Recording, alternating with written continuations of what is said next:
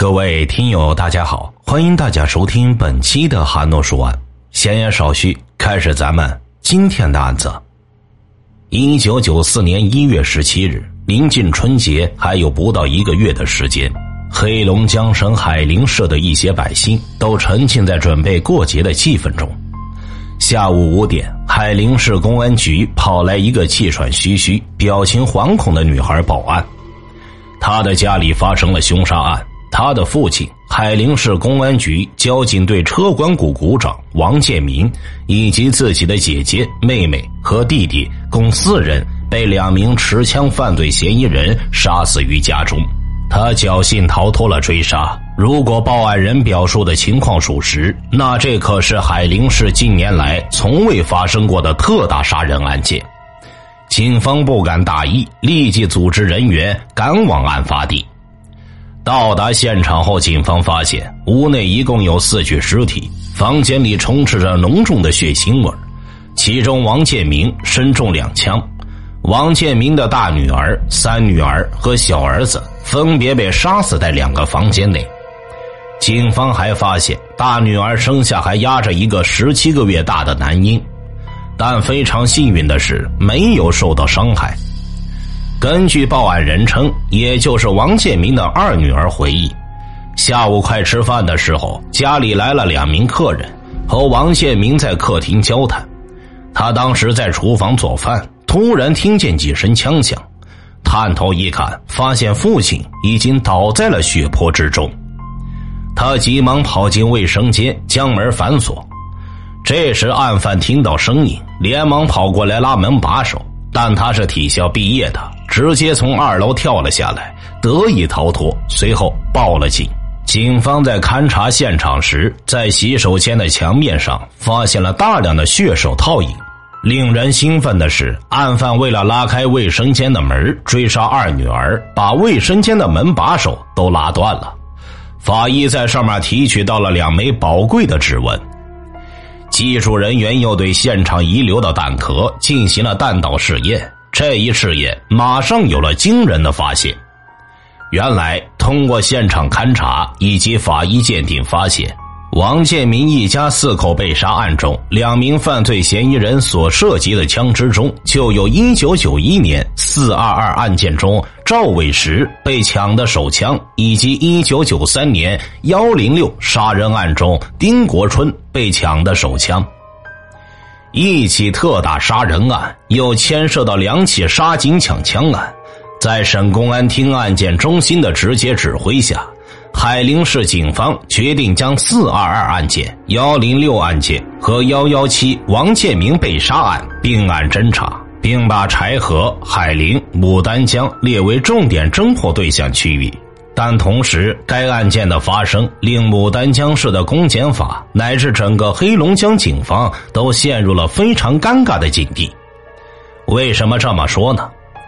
一九九一年四月二十二日。柴河林业局公安局刑侦科负责人发现内勤民警赵伟直自四月十九日以来无故不上班，随即派人去查找，直到当日晚上八点，无奈之下只能撬开赵家的大门，却发现赵伟石及其九岁的女儿赵佳被杀死在家中，赵伟石佩戴的手枪也被抢走了。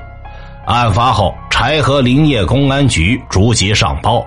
次日，省公安厅、省林业公安局以及牡丹江林业地区公安局都派人赶到现场，勘查中提取了两件凶器：烟灰缸以及绳索两条，和赵家地面上提取到的残缺穿袜足迹一枚。同时，发现赵伟石的一支配枪、一个弹夹被抢。经调查了解到，赵伟石夫妻不和，两人都有不正当的男女关系。专案组怀疑犯罪分子是因奸情临时动了杀意，抢枪则是为了转移公安的视线。经过大量的走访工作，收审了重大嫌疑人王卫光。王卫光交代了作案过程，但不交代枪支的下落。之后又推翻证词，案件前前后后折腾了两年多，王卫光被羁押了六百多天，始终未能进入诉讼程序。此时赵伟石的配枪出现在案发现场，再联想到王卫光多次翻供的情况，警方明白是自己办了一起冤案。王卫光之所以被冤枉，很大程度上是因为当时技术人员的失误造成的。王和赵伟石的妻子有暧昧关系，又是赵家的邻居，一开始就被列为重点怀疑对象。技术人员现场勘查认为，赵伟石和女儿头上的伤痕最大的长达三点六厘米，最小的只有零点五厘米乘零点九厘米，是椭圆形的创口。从现场发现了一个带血的烟灰缸，就理所当然的认为是烟灰缸造成的。实际上，烟灰缸是无法造成这么小的伤痕。技术人员草率认定凶器，侦破人员就认定这是一起临时起意的杀人案。赵伟石配枪被抢，只是案犯在迷惑警方的视线。而王建民一家被杀后，警方再次重新勘查现场，发现了这一疑点，认定凶器是一把锤子。至此，案件的性质完全就改变了。王卫光之所以被冤枉，还因为他知道了一些现场的细节，但是这是因为办案人员嘴不严，导致案情流传到社会上。王卫光听说后，在受审时才说了出来，导致警方怀疑他是凶手。而且在审讯的过程当中，警方还使用了某些手段，让王卫光成功的招供，但他无论如何也交不出枪来，这才有了羁押六百多天又无法进入诉讼阶段的闹剧。而幺零六案件也是几乎同样的情况。一九九三年十月六日，海陵市石河乡派出所的副所长丁国春夫妇被杀死在家中。丁国春佩戴的手枪被抢走，现场被破坏，没有留下任何有价值的痕迹和线索。据丁国春家属交代，当天案发后，丁国春外甥侯某、女儿丁玲和丁国春女友郭某先后进入现场。警方检测发现，丁玲和郭某身上有铜离子，但属于散落状，而在侯某的身上也有大量类似的物质。这就可以表明，案发现场曾经有过枪战，而丁国春正是被自己配枪射杀的。再加上侯某结婚需要钱，近期经济拮据，就怀疑他是真凶。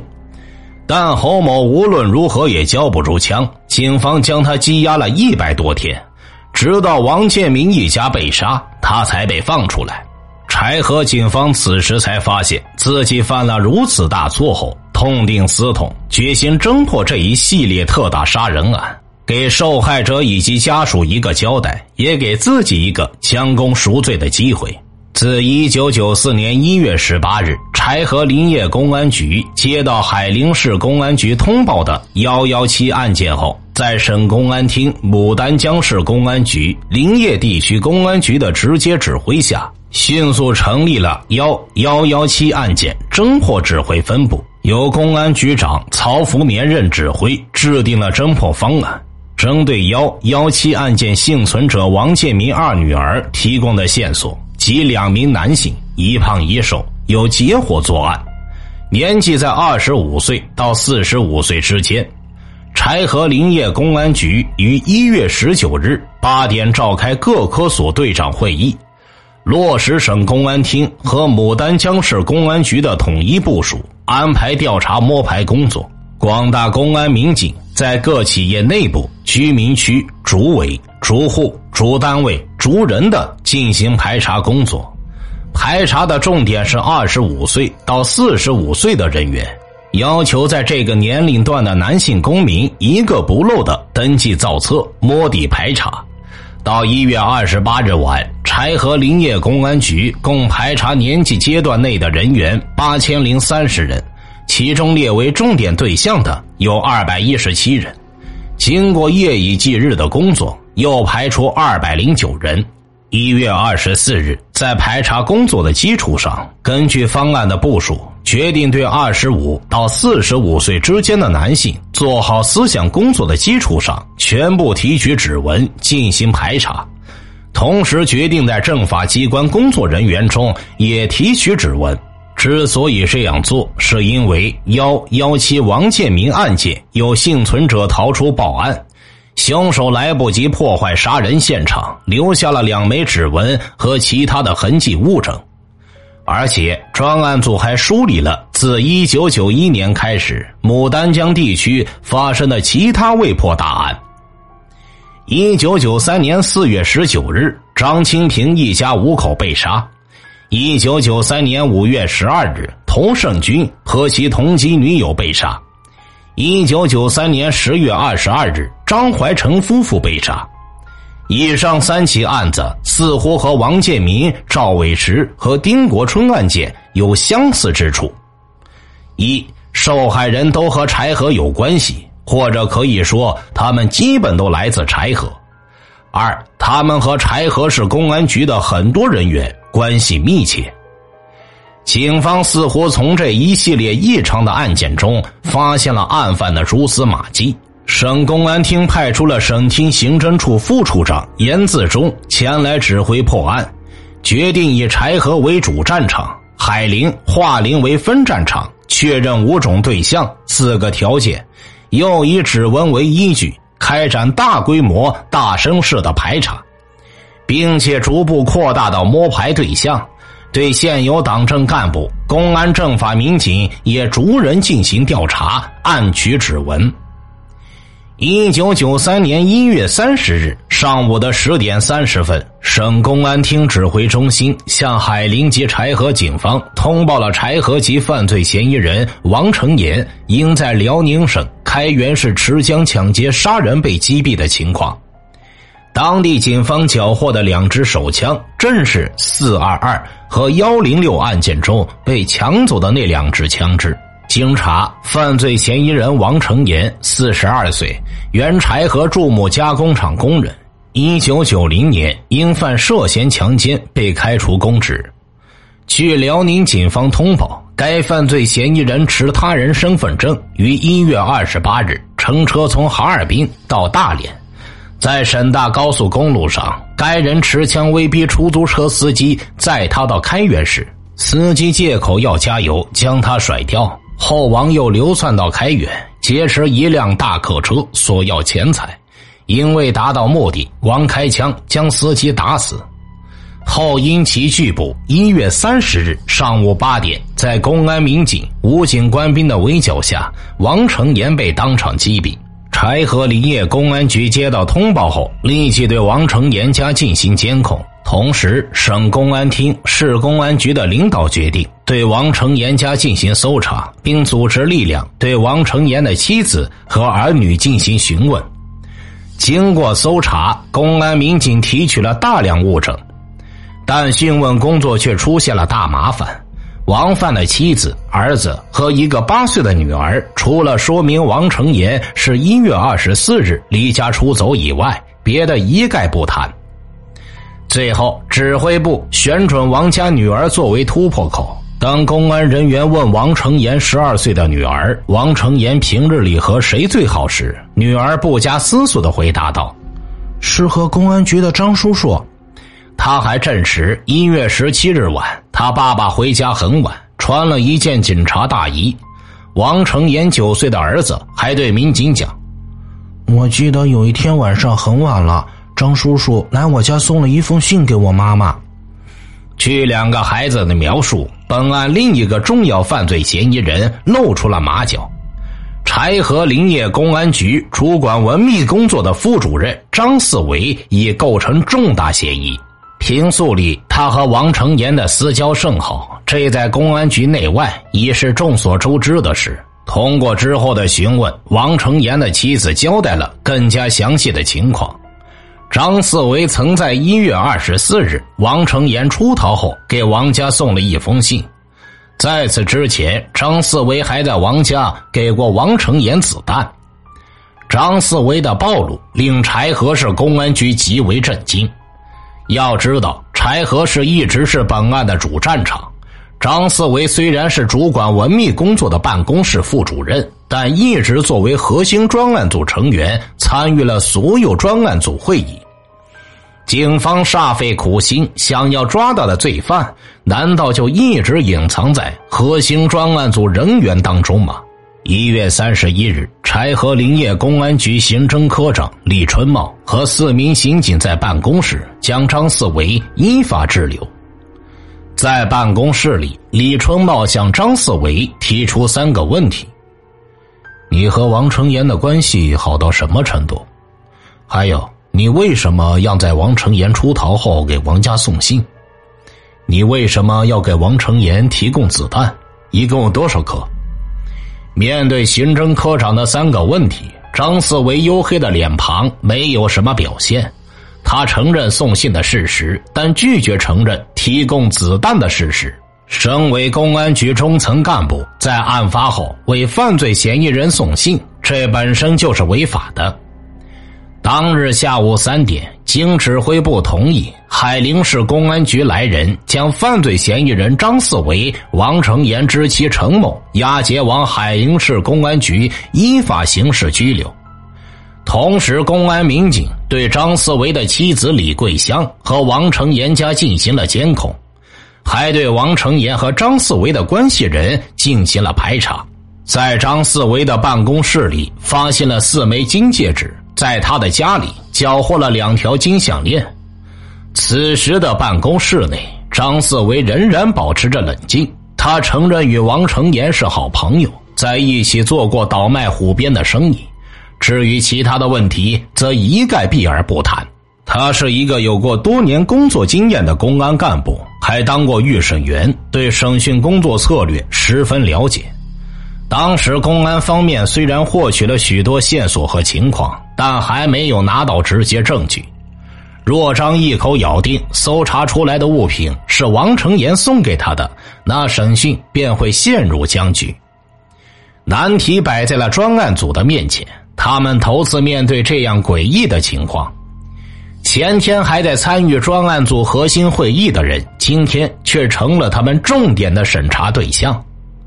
此时，审厅刑侦处副处长严自忠挺身而出，组成了以他为核心的强有力的预审班子。同时，外围的证据也在紧锣密鼓的收集。在刚开始审讯时，严自忠并不急于进攻，而是闲聊。聊天的过程当中，他突然提了一嘴：“其实王成岩并没有死，在辽医院抢救呢。现在我估计已经脱离生命危险了。”张四维听完这个话，其实是不信的。他是专案组成员，当时传达王成岩被击毙的消息时，他听得很清楚。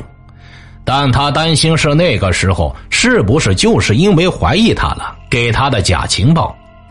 张四维这么一想，顿时就紧张了起来。而严自忠虚晃一枪后，依然继续旁敲侧击。因为此时他已经掌握了一个关键性的证据，原来张四维曾经通过李秋燕询问过丁国春的家庭住址。李秋燕被询问后，交代了曾经为张四维画了一张图纸，描述了丁国春家的位置。而凑巧的是，这张图还留在李秋燕的手里。当审讯持续了近十二个小时，张四维已经是比较疲劳了。严自忠感觉火候差不多了，就又是张四维自己露出马脚。你有没有去过丁国春家？没有，真的没有去过，真的没有。我连他家在哪儿都不知道。那你看看这张图是什么？这上边还有你标注出丁国春家的位置呢。张四维面对如此强有力的证据呆住了，严自忠趁机猛攻。拿出搜查出的各种赃物，张四维的防线彻底崩溃了。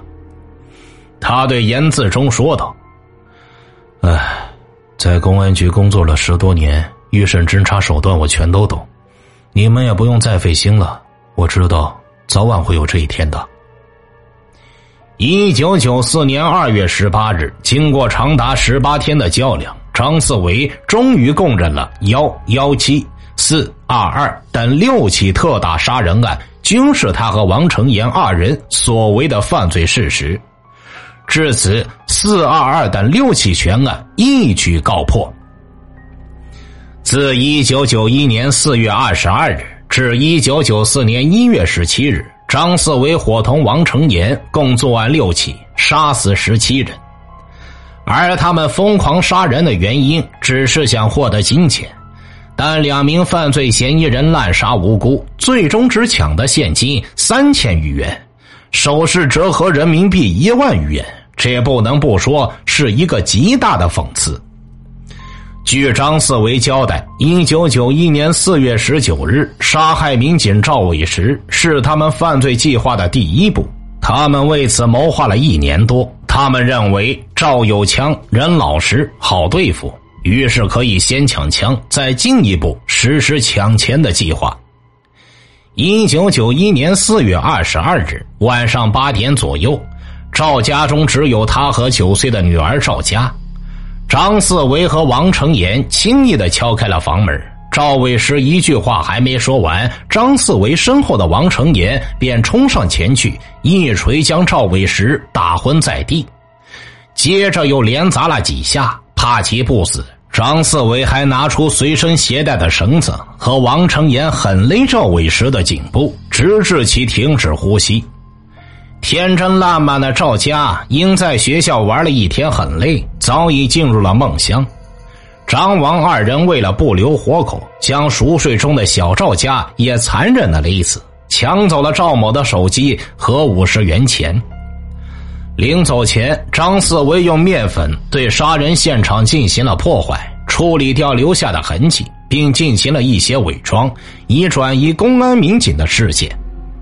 杀死赵伟时后，张王二人蛰伏两年多，没有再作案。这一段时间内，张四维表现得非常积极肯干，甚至还入了党，并当上了办公室副主任。同时，他又在寻找下一个作案目标。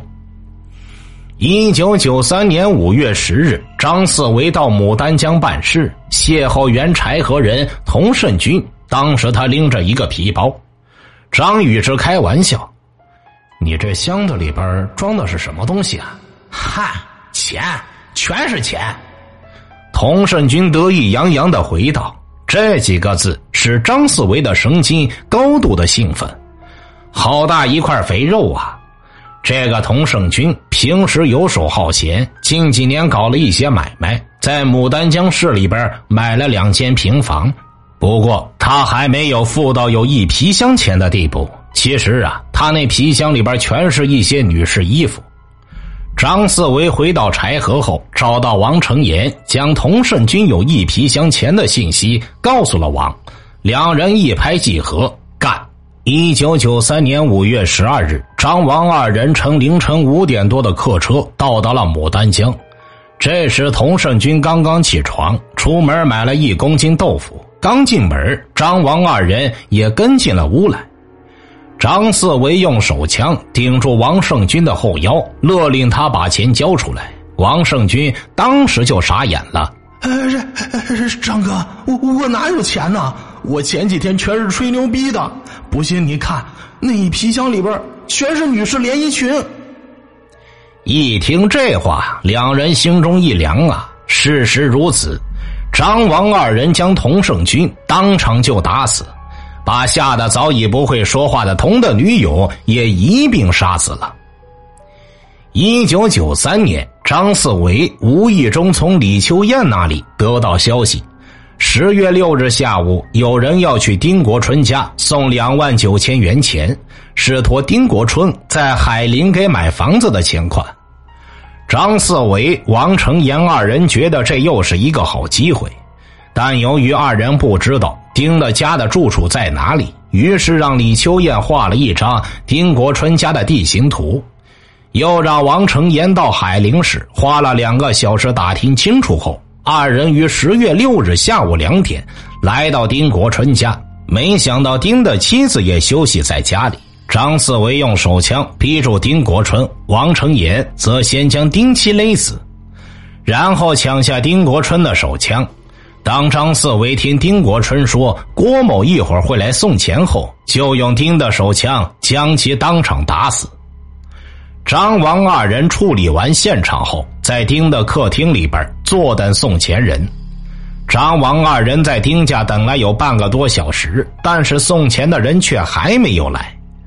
此时已经是下午三点多了，二人不敢久留，怕露出马脚，便逃离了现场。郭某在二人走了二十分钟后，怀揣两万九千元巨款来到丁家。由于时间上的错位，张王二人并没有抢到这笔巨款，郭某逃过了一劫。柴河镇的张清平是一名建筑承包商，几年的光景便有了近六十万元的财产。一九九三年四月七日。张王二人认为张清平家会有很多的现金，便把目标锁定在了张清平的家里。四月七日凌晨两点，王成岩骗开了张清平的家门。进屋后，张四维用手枪逼住了张氏夫妇：“不要声张，拿十万元现金过来。”张氏夫妇苦笑了一下：“哎呀，我说四维兄弟，要钱还不好说吗？”何必来这个？你快把这枪收起来，明天我给你提十万块不就行了吗？现在啊，一分钱也没有。王成岩一看这架势，二话没说，照着张氏夫妇脑门就是两锤子，将张氏夫妇打昏后，两人又故伎重演，用绳子将夫妇勒死了。他们把大门反锁，从后边小门溜走。走了十多米远，王成岩忽然想起后屋还有三个孩子在睡觉，于是他提出将孩子也要整死。哎，这两货真是又蠢又傻，还没人性呢。张四维说道：“他们不知道这事儿，那也不行，一个活的也不留。”王成岩狠狠的说道。于是，张王二人又返回张家，用锤子将张某十四岁的女儿、十二岁和九岁的儿子全部打死在梦中。处理完现场后，他们又消失在黑夜里。这回，他们只弄到了一条金项链、两枚金戒指和一副金耳环。张王制造的最后一起血案，也是王建民一家四口被杀的案件。当时他们也是经过精心策划、周密安排的。一个偶然的机会，王成岩发现了身为交警的王建民家庭比较富有，房子从外观上看装修的比较不错。他揣测这人既有钱又有枪，抢他比较划算。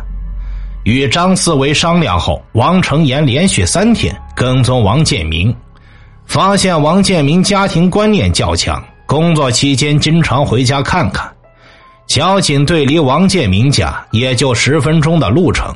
最后，两人选定一九九四年一月十七日张四维值班的时间内作案。原计划是十七日上午动手，没想到林业公安局来了客人。中午，张四维等陪客人吃饭，没能如愿。下午的时候，张四维借口喝多了，溜了出来。和王成岩乘坐七台河到哈尔滨的快车，下午三点五十分来到海陵，四点十分来到王家。打开门后，张四维对王建明说道：“我们找你办的那个事怎么样了？”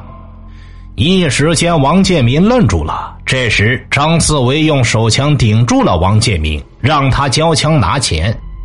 王建民明白过来后，立即与二人搏斗。由于王建明身材魁梧，张王二人一看制服不了他，两支枪同时射击，王建民当场便倒在了血泊中。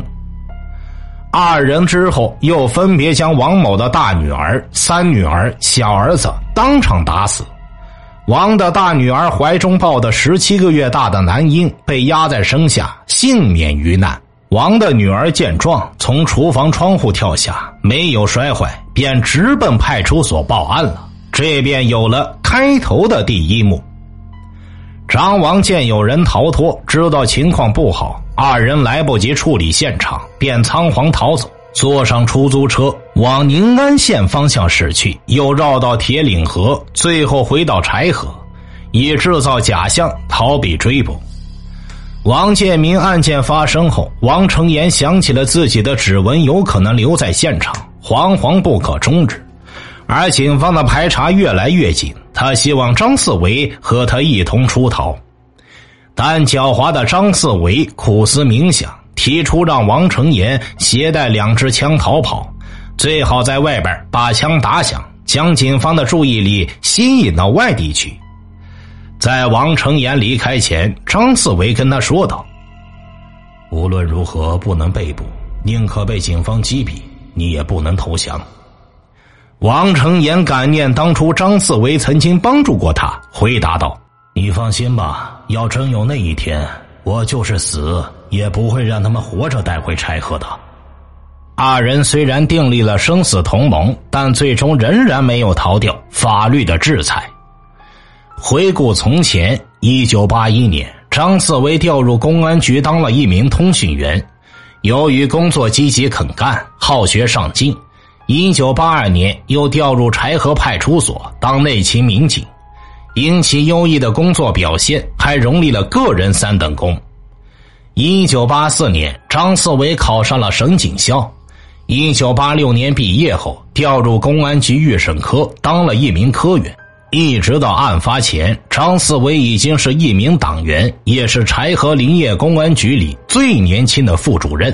他曾经也是一名非常优秀的人民警察，那为什么又会铤而走险与恶徒狼狈为奸呢？主播记得以前看过一部电影，里边有一句台词是这样说的：“人这一辈子心里总会有那么一些不想让别人知道的脏事因为善良外表下的我们伪装的太累了。”而张四维心里那点脏事就是对金钱那几乎病态的执着，他觉得金钱能够让他得到一切：美女、权力、洋房、美食，只要有钱，所有的一切都可以得到。根据张四维交代，早在上警校的时候，他就已经有了深刻的认知：钱不是万能的，但没有钱却是万万不能的。只是当时的他一直隐藏的很好，把这种欲望深深压在心里。当时警察的收入并不高，他眼看着那些下海经商、发家暴富的人越来越多，自己却只能每月领着死工资过活。难道当初自己选择这条路是错的吗？